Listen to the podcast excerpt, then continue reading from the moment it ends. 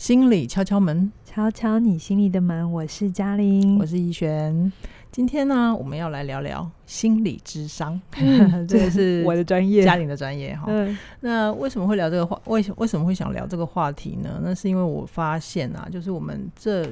十几年来，特别是 Netflix 开始更流行之后啊，嗯，有非常非常多的影集或者是电影，嗯，它或多或少都会聊到关于心理智商这个议题，或者有这个角色的出现，对对，然后就会让观众有一些些对于心理智商的想象跟期待，就是我好像只要问遇到任何的问题。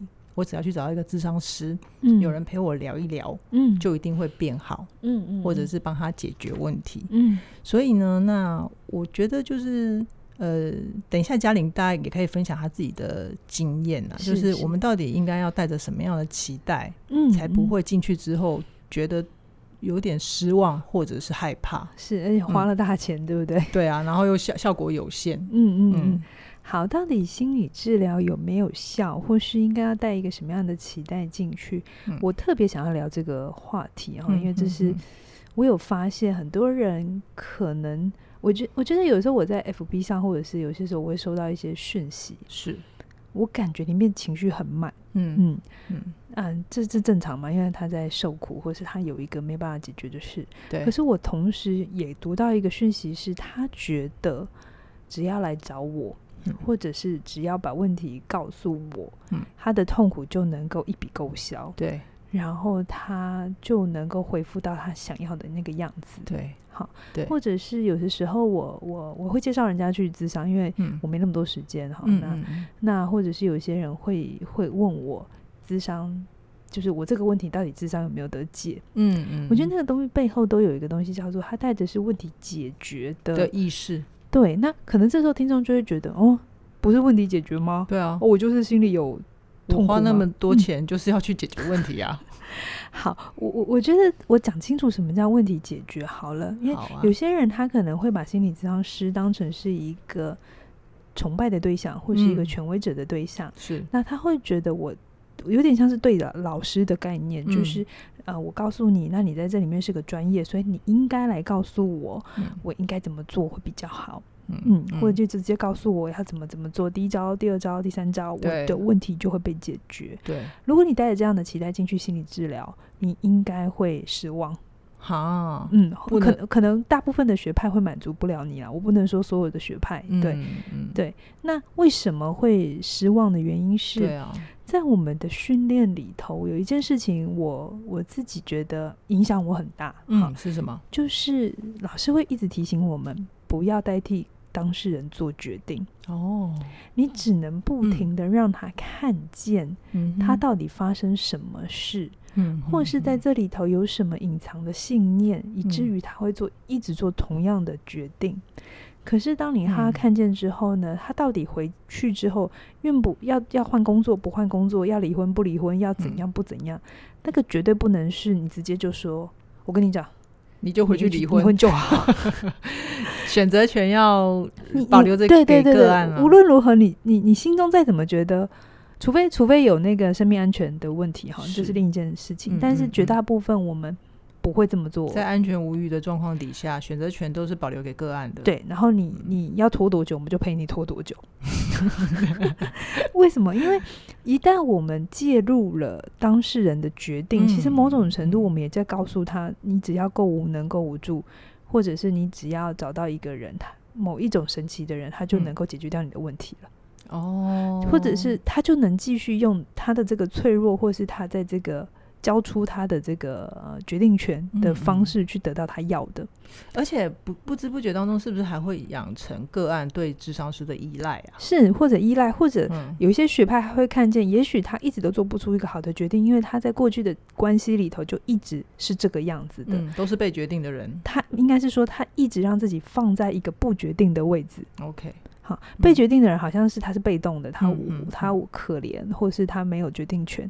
嗯、可是，在心理治疗的角度来讲，嗯、是他让自己继续这个样子。嗯，这里面绝对有很多的心理的需求是被满足的，嗯、或者是有很多东西是他觉得这样比较好的，嗯、即便他的意识层面不是痛苦的，嗯、可是他的潜意识觉得这样比较舒服。嗯，所以如果你一旦的很努力的在意识层面上面要要把它拉出来，可是他潜意识没有做好准备。即便你这一次帮他做好了决定，他之后还是会回来，还要再回来让你帮他做决定。他有没有回来我不知道。对，有的时候，所以为什么心理治疗呃带着？那这时候可能听众会说，那我到底要带着什么样的？状态进去，我不能用问题解决，啊、可是我又很痛苦，然后我要一直花钱。哎、欸，杨老师，我真的用小白的角度问你哦、喔，嗯、我我进我花那么多钱，一个小时三五千块去找你，两三千块，有些是 有有便宜一点的，然后也有两三千，也有四五千。对，好，重点是我花钱的，然后你又不帮我解决问题，呃、那我到底是在干嘛啦？如果快点说清楚。如果用商业的法则来讲，这是一个很。不明智的选择嗯，美和美和 那个好几千块都可以出去玩，都很好吧？对不对？房子房一天住一天晚上，至少我还知道我睡在什么床上。对对对，那还比较实际一点。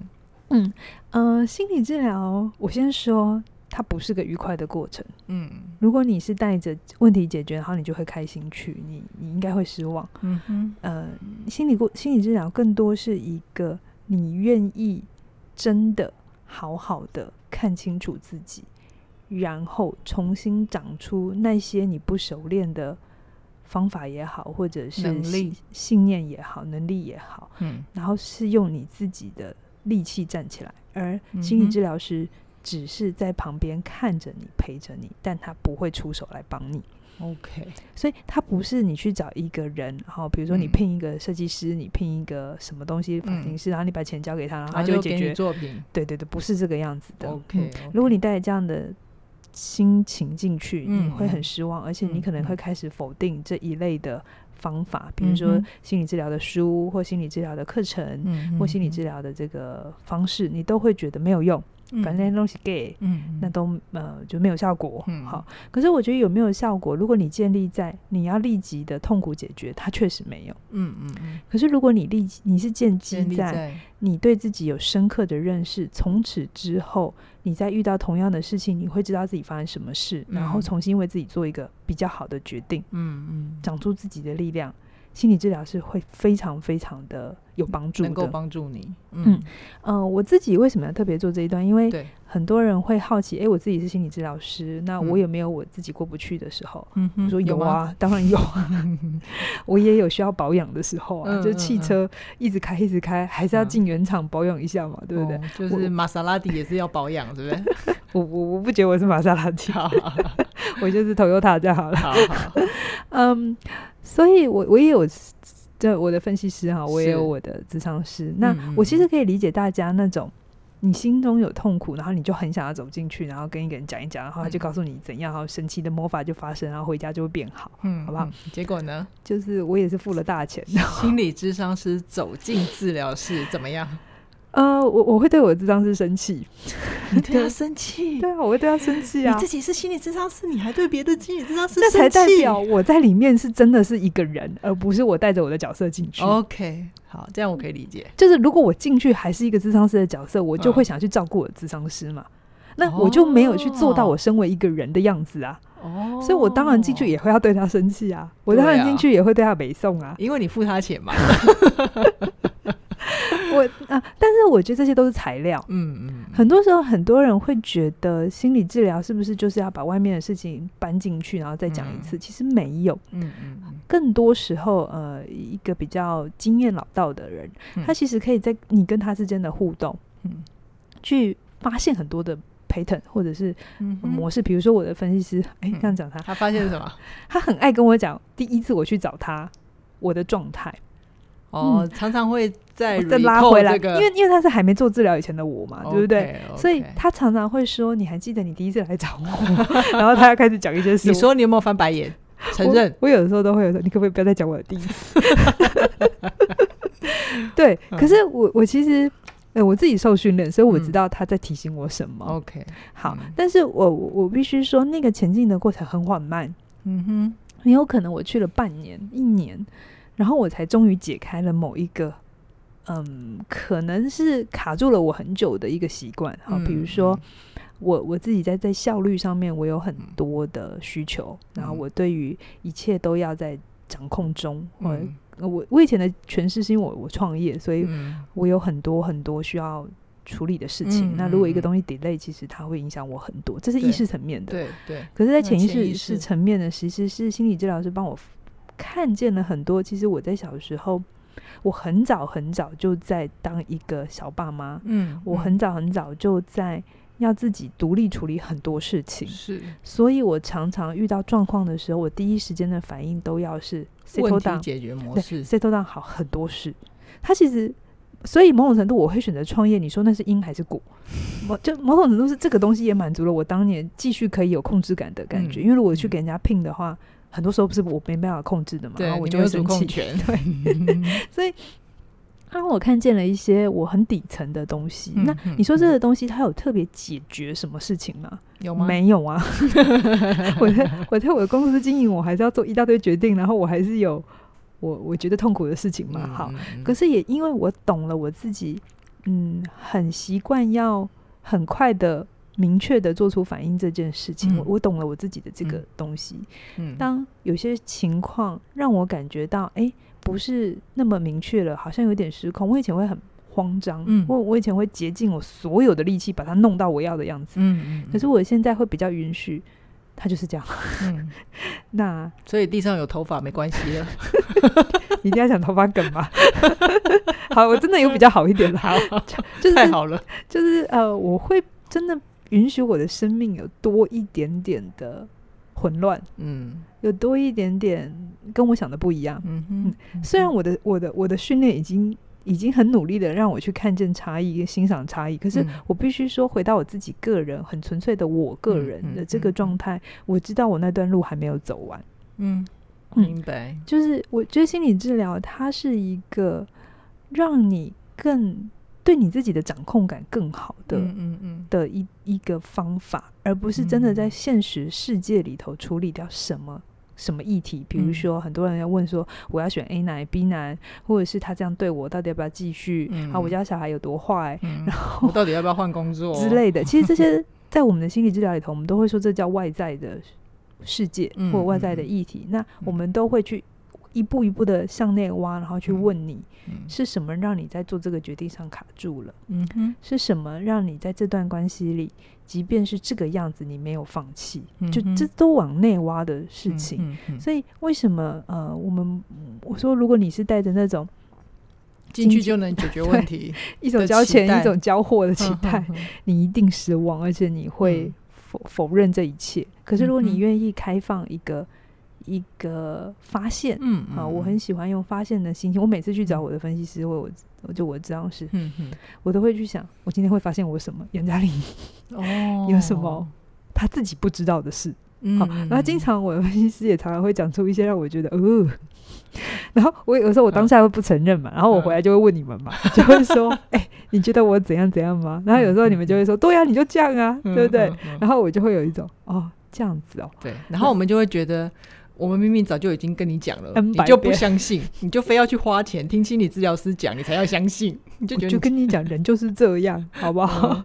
就太亲近了嘛。对。然后那时候我回来就会开始认真想，我我常常在说的，承认是最困难的嘛，对不对？所以心理治疗师这样讲，然后你们也这样讲，然后我就会我就会把这个东西收着。我也不会那么快的就说哦，好，那我就要来改，这是假的，一定是假的。哦、这我的智商师也会跟我说，你都太快改的时候，你就是演一出戏给我。嗯、他他很爱戳破我，这对。然 后对，好喜欢你的智商师哦。他因为他知道我我能力够，所以他其实我我觉得那那个在陪伴的过程，他真的。他真的是八般武艺，你知道吗？就是 他要看得出来我的手脚，他应该会觉得你也是个不好溜料的个案吧？出逃很多。对，那我我觉得那个东西就是，呃，他给我一个很大的宽容，就是我可以用我的速度，嗯，即便我可能十次我都还在谈同一个议题，嗯，没有关系。但他要的是你心里面那个开始一点点的松动，对。对，其实这在现实世界很困难的事情。嗯、我们在现实世界必须讲效率，我们必须讲很多的很实际的东西。对我们很少有一个空间就这么允许你好好的关照你自己。嗯嗯，没有一定要干嘛，嗯嗯，可是这个没有一定要干嘛，也是你开始靠近自己的第一步。OK，所以.呃，我我今天录这一段节目，我觉得是很想让大家，如果你心里有想要找心理咨商师，嗯嗯，但是你心中有害怕，然后你会一直想要计算那个我要去几次，嗯、然后我花多少钱，CP 值，对，我会觉得嗯，给自己一个机会，嗯，去认识自己。嗯、那这件事情它，它当然学派有很多，有短期的，对对。可是，如果你想要的是一个比较稳定的、长期的改变，你可能，呃，需要去的次数是不少的。那你所选择的学派也会有差别啦。嗯嗯，对。那我觉得刚刚听杨老师这样分享啊，我会觉得心理治疗好像是一个还蛮好的，我们去了解更多、更根源的原因，跟去看见自己、多发现自己不同面貌的一个过程。但是我们聊到这边，我就会很好奇啊，就是呃，也许也许杨老师的训练对于这样子的过程会比较理解一点，但是对于一般人来讲啦，好像会有一些人他们是越治疗越糟的状况。嗯嗯，这这这有代表心理师的能力不好吗？OK，我不知道大家有没有一个经验啊，特别是如果你吃、嗯、吃西药，或者是你。是做比较比较比较身心疗法的哈，比较不是西药，不对，吃中药。对不起，对不起，是吃中药。好像在好转的过程之前，会可能某些东西会先跑出来。你是说排毒过程吗？对对，他们的说法是排毒啦，就是混乱会跑出来。嗯嗯嗯嗯呃，在心理治疗的过程当中，大家都知道很熟的冰山理论嘛，对不对？冰山就是我们的意识层面其实是少的，底下是更多潜意识。对，那你知道吗？你想想看哦，地球因为冰山溶解，嗯，是不是海平面上升？海平面上升，然后我们都还在适应这件事嘛，因为整个。气候系统就改变了嘛，对，对不对？那你想想看，你的冰山溶解，你你你你内在的冰山溶解了，哦，这件事情，其实对你的人而言，它是一个很大的改变。哦，就是我的内在的混乱，其实它是一个环境的改变。嗯、对，嗯，呃，那个混乱，我自己的经验是，我确实有一段时间去找我的分析师之后，我觉得我变差了。嗯，因因为我以前的掌控感不见了，嗯哼，我以前的流量。或者是我觉得很舒服的状态不见了，有吗？看不出来啊。好，我隐藏比较好。好，然后就是我我我会觉得我失去控制了哈、嗯，这是很多人开始做治疗的时候会有的感觉，就是他所依赖的一切不见了。嗯嗯。然后他开始一直被打破很多东西，比如说我有一段时间都会问你们说：“你觉得我这样很大人吗？或者是你觉得我这样很？”很没有童趣嘛，就是我我来分析说我的小孩很小这样子，我常常都忘记他这样。拜托，那是你的分析师没看到，你幼稚的时候也很可怕。好，对，所以我我有段时间很混乱，我到底应该怎样呈现我自己才是好的？嗯嗯。好，那我我觉得那个过程有信心，然后把你的状态都告诉你的分析师，一个、嗯、一个成熟的分析师是可以。啊，呃，治疗师是可以 hold 得住这一切的，嗯哼，他是能够知道你的过程，然后再陪着你往下走。嗯，所以有些人会说他变差了，我觉得你可以反过来想的事情是，哇，你开始允许自己有新的可能了，嗯嗯，你的生命不再只有活出一种样子，嗯，好，但是在这个你不习惯的过程，你主观的经验里头，就是你不是那么好了，嗯，或不是那么舒服的状态。可是它其实是开始迁移，嗯、应该是说，也许我们意识层面感觉到的混乱，它其实是走往走向更好的路上，嗯，只是还没到，嗯、你就只、嗯、你就只以为自己好像变差了，变混乱的，嗯嗯嗯，但事实上并不是这样子嘛，对不对？是是是。好，那那我觉得，如果说呃，我们听众的朋友啊，他们也有一些想要心理咨商的心理咨询的。呃，需求，嗯，可是他们的经济不允许的话，杨、嗯、老师有什么建议吗？好，我知道，呃，如果你要去找心理治疗师，我会真的鼓励你存一笔钱，嗯，那要不然其实每个每个礼每个礼拜这样子去，嗯，过来清扣，对某些人来讲，他他几乎等于他一个月薪水了，呃，呃，看你去几次了，或者你找的有多贵了哈。但如果你真的短期之内还真的没有办法接受这样的一个帮助的话，嗯嗯、我会建议大家写作哈。嗯呃，其实坊间有很多的书，像心理、心灵写作、狂言写作都有说，其实书写也是一个认识自己的一个过程。我我想来分享一个，我最近刚好写完教完上完一堂写作课，嗯，然后有一个学员寄回来的心得，让我非常的感动，因为他如果不告诉我，我并不知道原来我一边教写作，然后在他的内在引起这么大的。其实我觉得看起来跟心理治疗是一样的效果了。哦、对，就蝴蝶效应哈。嗯，他就说，其实，嗯、呃，因为像我们写作，我们都会跟大家讲说，你不要一次塞太多东西嘛。对，对对？你你一个一篇文章一个主题就好。对，嗯。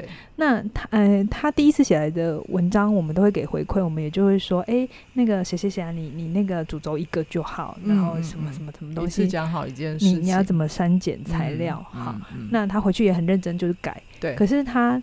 在心得上就跟我们说，其实他刚好我们在给他那个建议的昨就隔一天，天就是前一天晚上，嗯、他刚好在跟他的小孩有争执，嗯，有一些口角。那那个争执的过程就是他打电话问他孩子要不要回家，嗯，对，然后那个要要回家吃饭，对对对，然后你他一次想要处理太多事情，嗯，要问他要不要回家吃饭，要问他几点，然后他又在想收拾的事，嗯，所以到最后小孩就跟他讲他不吃了，嗯，然后他又生气了，对，所以他。后来就回跳出来，你知道心理治疗也有一个有一个效果，就是他是跳开来看这件事，而不是在局内看这件事。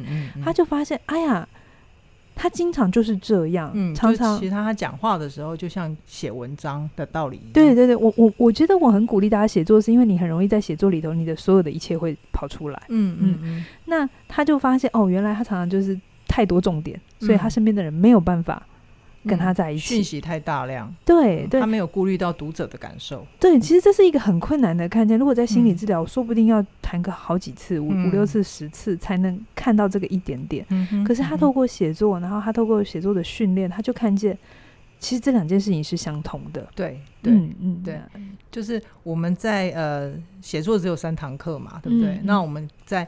他创作来，然后给回馈的过程当中，就让他体悟到这一点，其实是速度是非常非常快的。对，而且我记得他来的信，嗯、他不只有做这件事，他说，呃，因为我们要让他改嘛，对，就是改东西嘛。那你知道很多人对改这件事情是很痛苦的，嗯，因为每一个宝贝，就每个字都是写下来的宝贝，好不容易挤出来的，还要我删掉。对，可是他，因为我们就一直很鼓励他，好的作品真的是改出来的。然后他就发现一件事情是。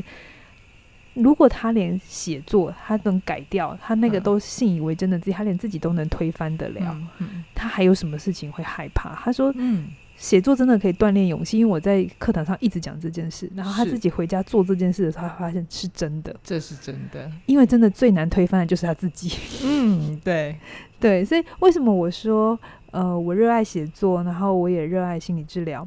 嗯，可可能在。在根深蒂固里头，我觉得这里面有很多东西是相通的，对，只是方法不同。对，嗯，那如果你真的没有这么多的费用去，经济余裕，对对对，一个月一个月去找心理治疗师、心呃智商师去分析的话，嗯嗯，我也很鼓励你可以从写作开始。也许第一堂课还是你要付一笔学费，是，那特别如果你报名我们的课的话，嗯。你要花一些时间哈、但是你可以想象，是这套方法，它可以在你学完之后，嗯、在未来你有任何的状态，你就是自己去写、嗯，然后自己用我们的方法去修改，嗯，然后自己用我们的方法去换位思考，嗯嗯，你就会看见哦，其实拉出一段距离，我可以怎么重新理解，嗯、于是这个文章就有一个新的结局。就像你去做心理治疗，嗯，你跟你的咨商师，你跟你的分析师，你们会一起共构出一个新的信念，嗯，是一样的。对，也就是说，在写作的过程里啊，其实我们会因为你必须自己产出，然后你必须自己修改，它就是一个最快的靠近自己的过程。嗯，然后你也会因为在修改的过程当中去理解到，哦，原来发现自己怎么了，那就是一个。呃，最快的训练觉察能力的方法嘛。嗯嗯，嗯。那如果你对于我跟杨老师的写作小学堂有兴趣的话，我们下一期的课程在四月四月十八号。对，相关的连接在影片下方的说明栏里都有。嗯，那现在的名额也不多了，对对对，都已经在倒数了。对，对，哦，那如果大家有兴趣来参与我们的写作课程的话，记得要赶快报名哦。是啊，嗯，那我们今天的节目先到这边，期待我们未来继续推出更多更精彩的内容。拜拜。拜拜。